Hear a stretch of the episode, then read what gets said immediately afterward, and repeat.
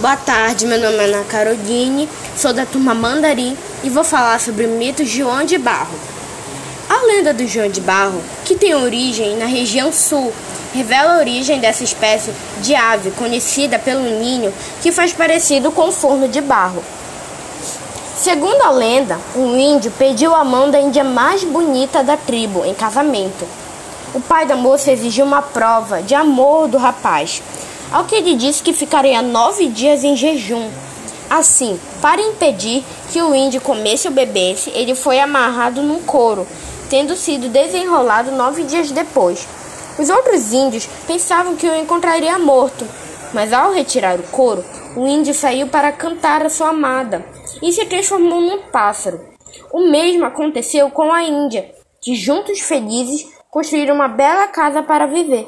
E esse foi o mito do João de Barro.